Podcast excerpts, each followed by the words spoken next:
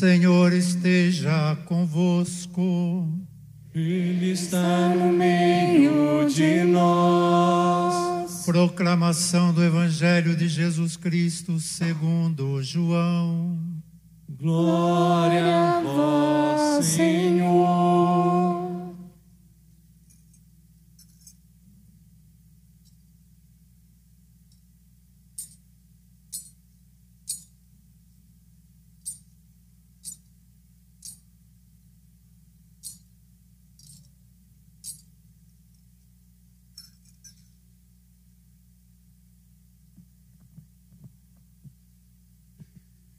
Deus amou tanto o mundo que deu seu Filho unigênito para que não morra todo que nele crer, mas tenha vida eterna. De fato, Deus não enviou seu Filho ao mundo para condenar o mundo, mas para que o mundo seja salvo por ele. Quem nele crê não é condenado, mas quem não crê já está condenado porque não acreditou no nome do Filho unigênito. Palavra da salvação. Glória a vós, Senhor. Queridos irmãos, queridas irmãs, presentes aqui em nossa igreja de Santana ou nos acompanhando pelas mídias sociais. Hoje nós podemos dizer que celebramos a nossa catolicidade, celebramos a nossa fé católica mais pura, mais genuína. Nós cremos na Santíssima Trindade, um Deus que é comunhão, um Deus que é família, um Deus que é unidade na diferença. E nós carregamos este DNA de Deus Somos chamados ao amor como Deus é amor. Por isso é família, por isso é comunidade, por isso é relação. O Pai nos enviou seu Filho e o Pai e o Filho nos enviaram o Espírito Santo, que é a alma da igreja, que traz dinamismo à igreja, que faz a igreja seguir adiante. Mas este Filho que nos visitou, passou historicamente entre nós, Jesus nos deu nos seus últimos momentos a sua mãe. E ali na cruz ele fez esta entrega, uma das últimas entregas. Depois ele nos entregou também o seu espírito e derramou o seu espírito sobre toda a igreja. Mas quando ele fez essa entrega da mãe, o evangelista diz: daquele momento em diante, o discípulo amado a levou consigo, a levou para sua casa. Nós hoje estamos vivenciando isso. Já é um presente ter um Deus presente em nossa história, um Deus que caminha conosco. E é um presente ainda maior sermos considerados dignos de trazermos a mãe de Jesus para nossa casa. A igreja faz uma experiência forte da intercessão da Virgem Maria. E o primeiro título que ela recebeu da igreja, de um modo particular, como dogma da igreja, é que ela é a Santa Mãe de Deus. No concílio de Éfeso, entre os séculos terceiro e quarto, essa discussão foi feita e se chegou a essa conclusão para toda a igreja, porque já era o que a igreja acreditava, já era a fé que vinha sendo transmitida e ali foi oficializada. E esta mãe é muito especial. Quem faz uma experiência da intercessão dela tem testemunhos a dar e testemunhos de sobra. Quantas graças, quantas bênçãos. E de um modo especial, essa mãe se manifestou em Fátima, nas aparições de Fátima, no ano de 1917, de maio a outubro daquele ano. E apareceu aos pastorinhos, como nós sabemos, apareceu a crianças de oito, nove, dez anos, a Jacinta, o Francisco, a Lúcia. E é interessante a gente notar os pormenores dessa história. Eram crianças como todas as crianças. E fizeram essa experiência mística de um encontro com uma senhora misteriosa. E uma senhora muito bonita, Jacinta, quando chegou em casa depois da primeira aparição, e não era para contar para ninguém, mas dentro de casa ela dizia como aquela senhora era bonita, como aquela senhora é bonita.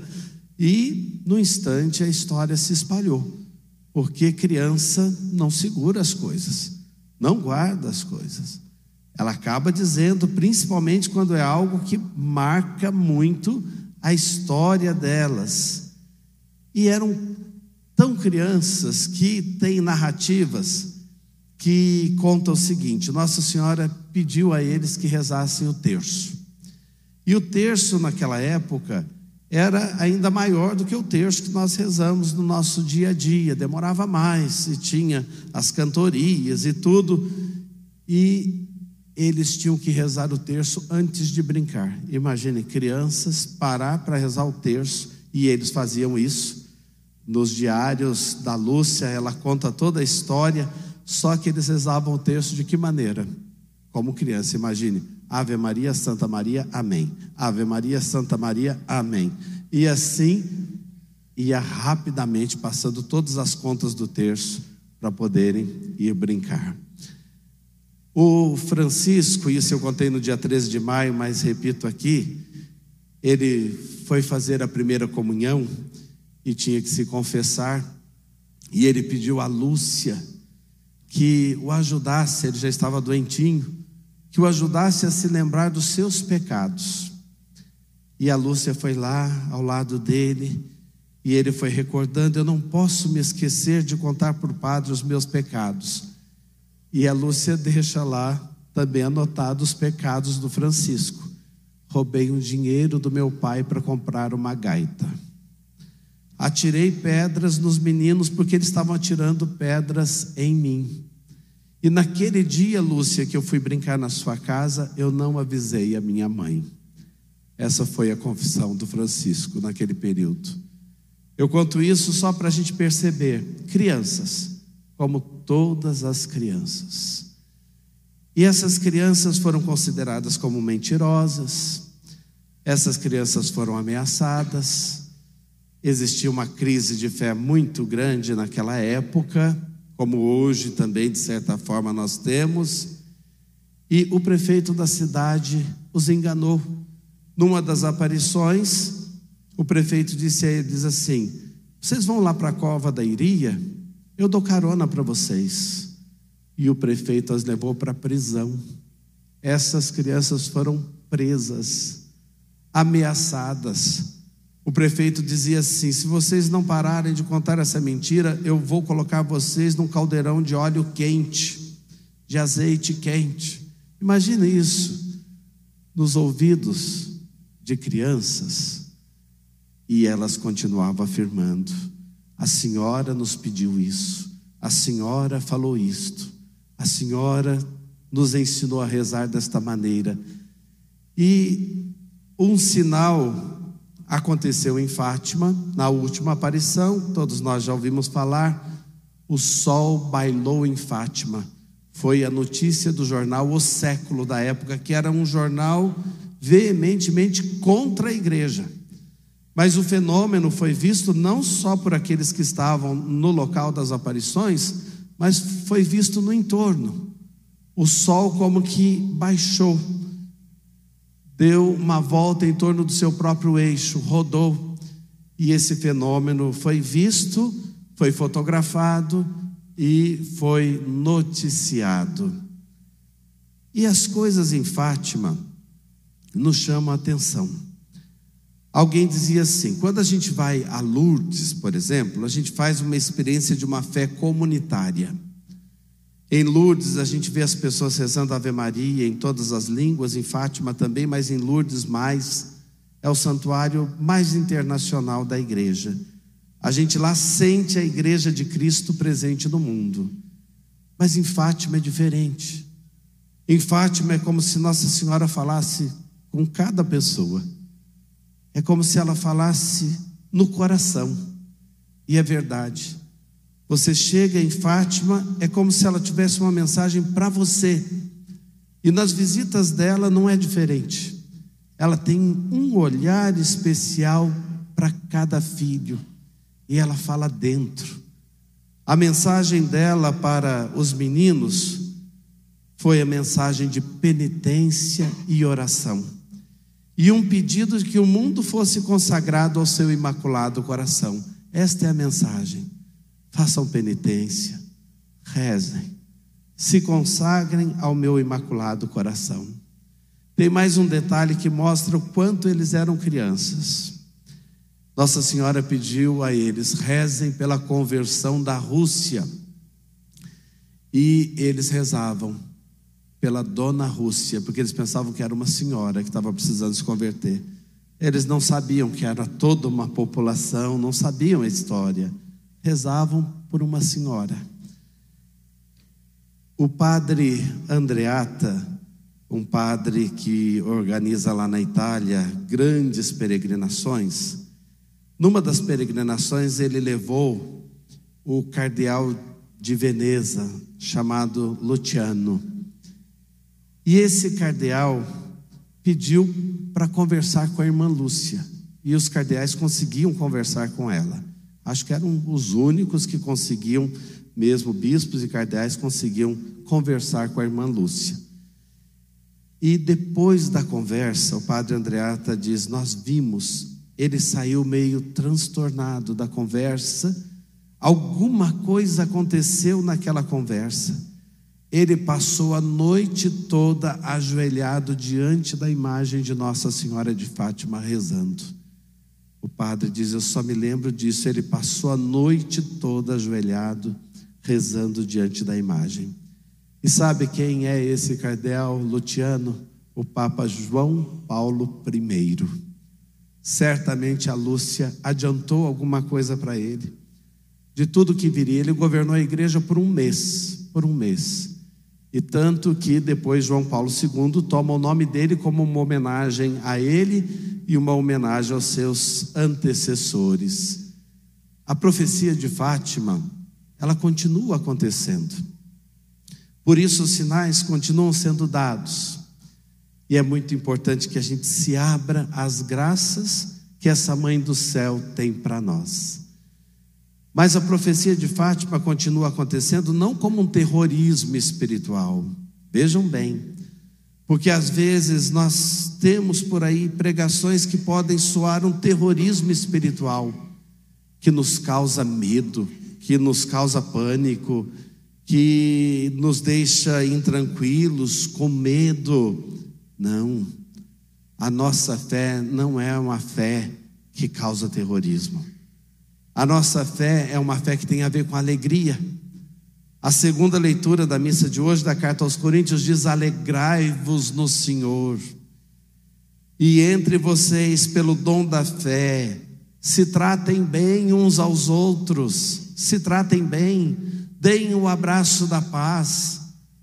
A paz que é o shalom, que a gente sabe no linguajar bíblico, Deem um abraço de bênção uns nos outros. A tradução trouxe até o ósculo santo, o beijo santo.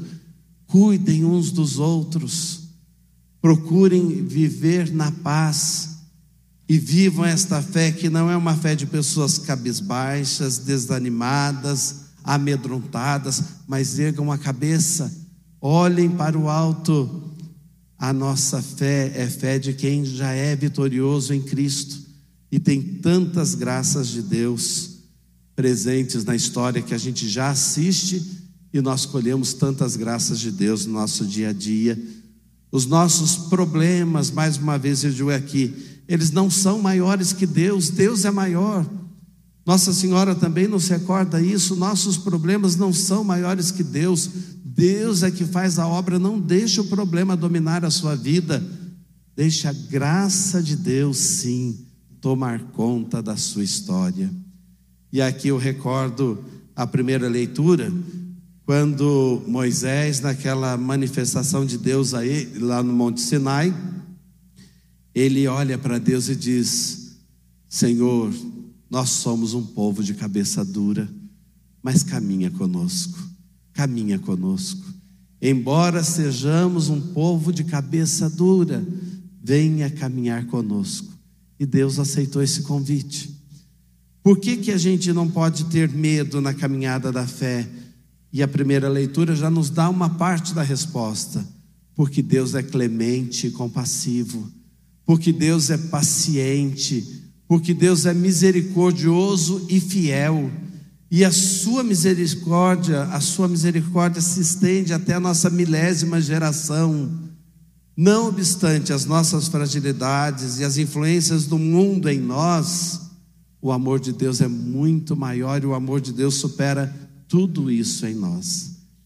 Aí você pode dizer, Padre, mas o senhor não está querendo nos enganar dizendo isso?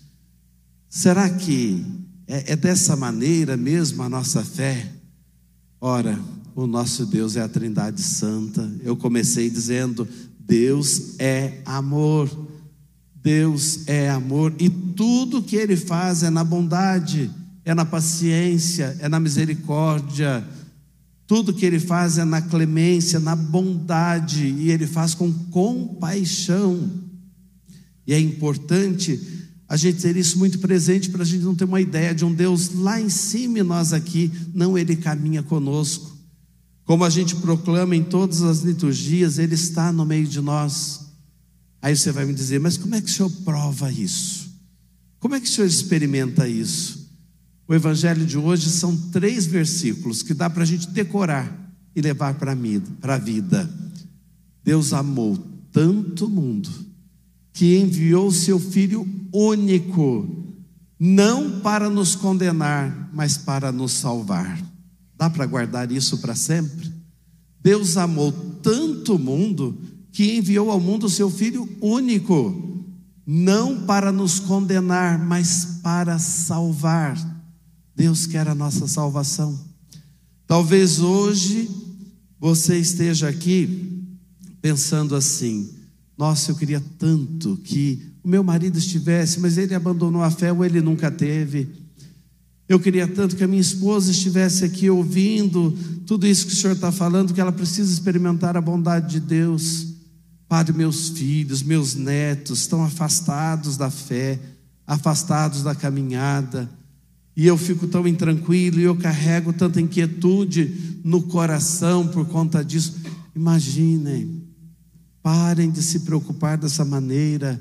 Vamos rezar, fazer penitência, como Nossa Senhora nos convidou, mas na certeza, se nós que somos tão frágeis e pecadores, nós nos preocupamos com a salvação deles, imagine Deus, imagine Deus que nos deu o que ele tinha de mais precioso, o Pai nos deu o seu Filho único, não para nos julgar, não para condenar, mas para salvar.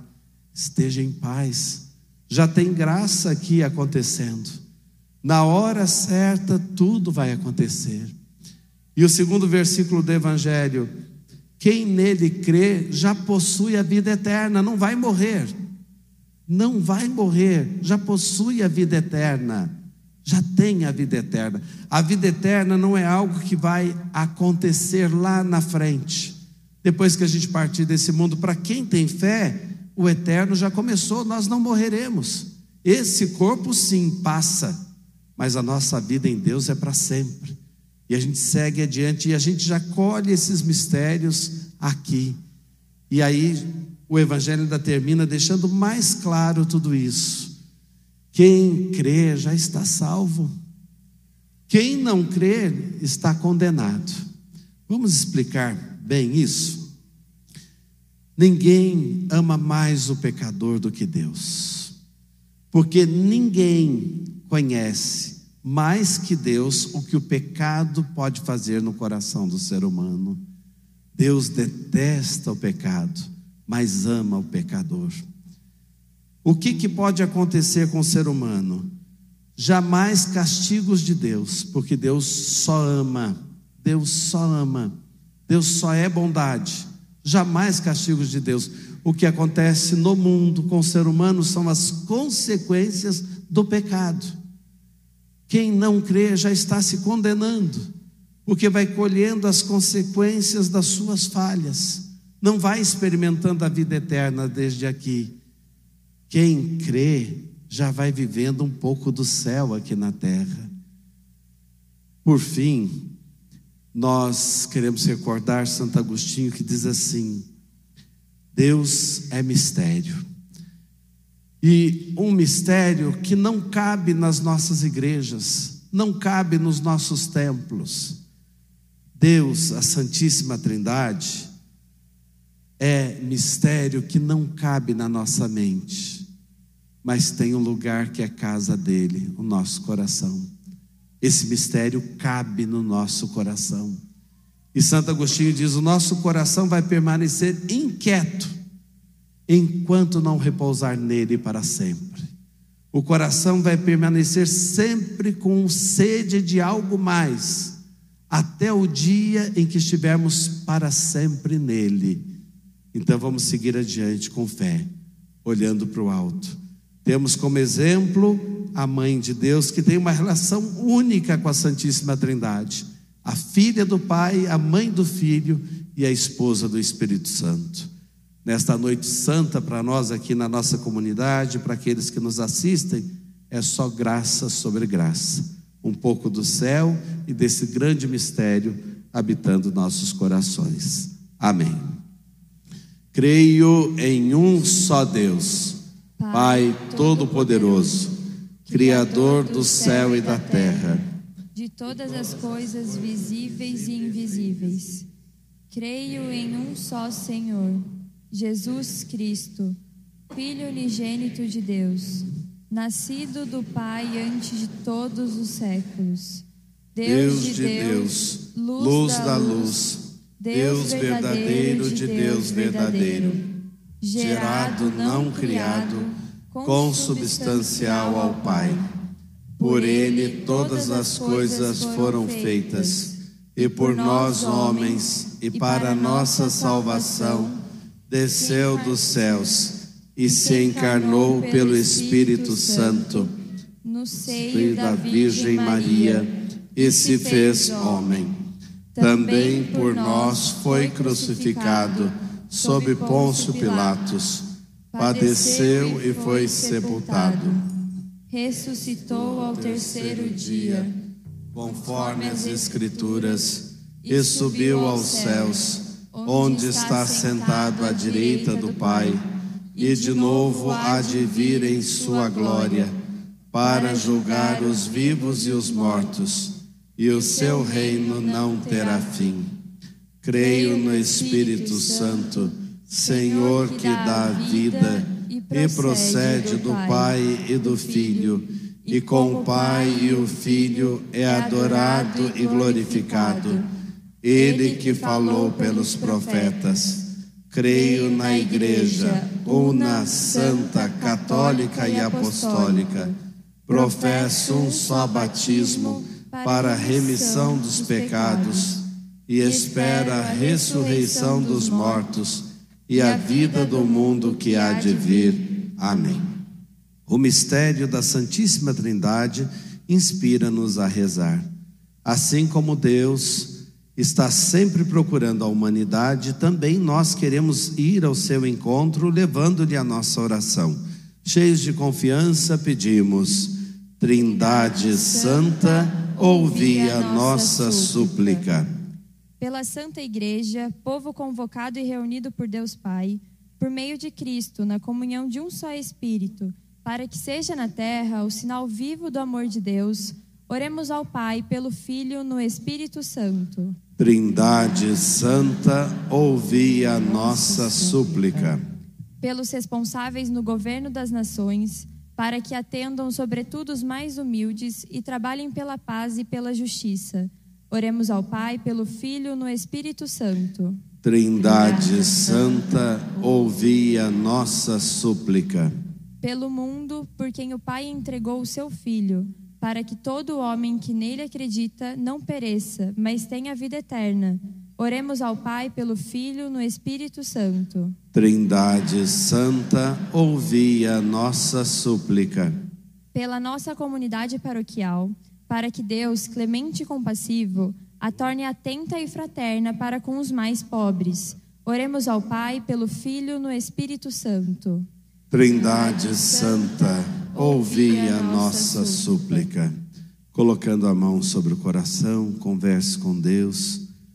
Apresente a Deus pela intercessão da Virgem Maria, pela oração da Virgem Maria conosco e por nós, aquele pedido especial.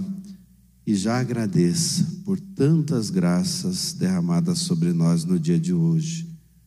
Aceitai, Senhor, nossos louvores, que cantemos sempre vossa bondade e misericórdia para conosco, como a Virgem Maria o fez no Magnificat. Por Cristo nosso Senhor. Amém.